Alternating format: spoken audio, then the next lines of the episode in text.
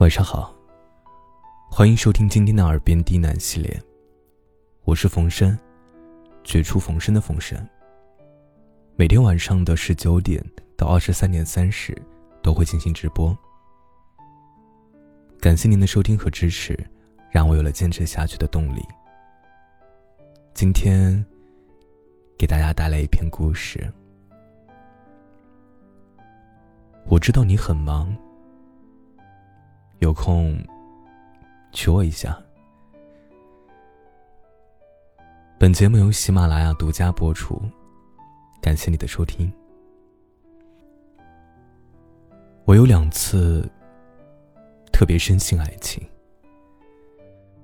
是两个平凡的人好好过日子，看到彼此，眼里会发光，光芒万丈。想起多年前的某一个深夜，我跟小赵一起加班，忙到半夜十二点。那时候天气有点冷，天气预报上说啊，最近有雨。从写字楼里出来，小赵问我：“你冷不冷啊？”我双手哈气说：“冷。”他拉起我的手说：“走，我带你去吃点热乎的。”我疑惑的看着他。他说：“我什么时候骗过你啊？”走。转了有两条街，真的就看见了一个支起的大棚，灯光很亮，棚上写着麻辣烫。我们坐下来，点了两份麻辣烫。小赵笑着说：“，没在深夜肚子饿得咕咕叫，你怎么好意思说你尝过最好吃的美食？”我回头跟老板说：“天冷，多放辣。”老板。小赵也补加了一句：“多放辣。”麻辣烫上桌，我就低着头开始吃。吃着吃着，感觉不对劲，就看见小赵哭了。我问：“怎么了？”小赵说：“啊，辣。”我问：“到底怎么了？”小赵猛吃了一大口，眼泪就开始往下掉。我接着问：“到底怎么了？”他突然笑着说：“ 我失恋了。”她想结婚，可是她男朋友非说等她立业再成家。可是立业跟成家真的没有关系啊！那么些平凡的人。没有英雄的梦想，他们一样开心的结婚生娃。小赵的愿望很简单，就是希望她男朋友的愿望里有她就足够了。我拉起小赵的手，去她男朋友租的房子楼下。我说：“你打电话给他。”他说：“算了。”我说。你喜欢一个人，不是为了受委屈的。她男朋友下楼，我在楼的另一个拐角看着他们。不知道他们又争吵了些什么，反正最后小赵扇了那男生一巴掌。那个男生头也不回的走了。小赵哭着说：“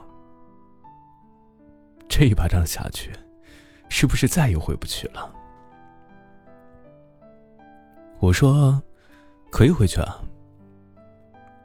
回到麻辣烫摊上，那碗麻辣烫居然还温热，只是上面有一层结块的红油。我让老板加热一下。那时候我想啊，小赵那一年的爱情，只不过是从这一条路走到那条路。一碗麻辣烫还没凉的时间。他们就散了。可是小赵想过一辈子。三个月后，小赵实习转正了。我跟他说啊：“你转正，工资翻倍了，你要请客。”他说：“好啊，你想吃什么？”我说：“我要吃大份的麻辣烫。”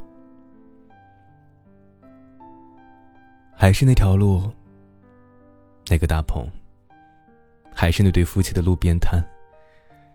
小赵说：“我都要走了，你就不能好好敲我一顿好的？”我坐在小马扎上，正回头跟老板说多放辣。我转过头，问：“你刚才说什么？”小赵笑着说：“没什么。”麻辣烫上桌，我夹起一块鱼豆腐放到他的碗里，说：“啊，他们家的这个特别好吃。”小赵没拿筷子，看着我笑。我说：“你快吃啊。”然后小赵吃了几口，突然笑了。我问：“怎么了？”小赵说：“辣。”我说：“不就转正吗？至于这么开心吗？”小赵猛吃了一大口，眼泪就往下掉。我问：“到底怎么了？”他突然哭着说：“我结婚了。”我这才想起，他上个月请假回家，回来的时候，他的手腕上系着一根红绳。我问他几个意思啊，他只是笑而不答。有些决定，别人以为好仓促，可能在你的心里已经揣摩万遍。我们都爱的好认真，哪会轻易托付一生？不过是觉得，你就是我要的那个人。他问我：“你不打算说点什么吗？”我说：“这麻辣烫挺好吃的，吃一口少一口。”然后我转过头问老板：“有酒吗？”小赵说：“有些人你可能跟他处一年、三年、五年都是老样子。”而有的人，你遇见他第一眼，你脑海里就蹦出来四个字：“我要跟他结婚。”我疑惑的说：“这不是六个字吗？”小赵说：“啊，对啊。遇见一个你想要结婚的人，脑子会断掉一根弦，要不啊，怎么女的一昏头就想结婚呢？也不知道为什么。”可能你飘摇惯了，突然的踏实会让你特别的安心。往后，小赵回老家了，再也没有回来。我们已经多年不见了，但是我还记得，小赵最喜欢那句话是：“喜欢就是喜欢，没什么丢人的，但也没什么了不起。”可是，他结婚了。结婚可不是两个字“喜欢”，却一笔带过的。他最后说过一句话呀，让我觉得这爱情还是一件蛮有意思的事儿。他说：“两个平凡的人好好过日子，看到彼此，眼里就发光，光芒万丈。”小周说。结婚后，懂了很多事儿。早上挤牙膏要挤两次，煎蛋要做两个。你会给他揉肩，他会帮你捏脚。冰箱里的小布丁永远不够吃。他出门，你会帮他打个领带。他下班，会给你带回楼下刚刚出炉的烤面包。你知道周三超市打折。你知道菜市场最东头的地摊买冬瓜会送你两颗香菜。恋爱呢，终归有一天会褪去浪漫，成为一天天的日子。可还好，日子里有惊喜。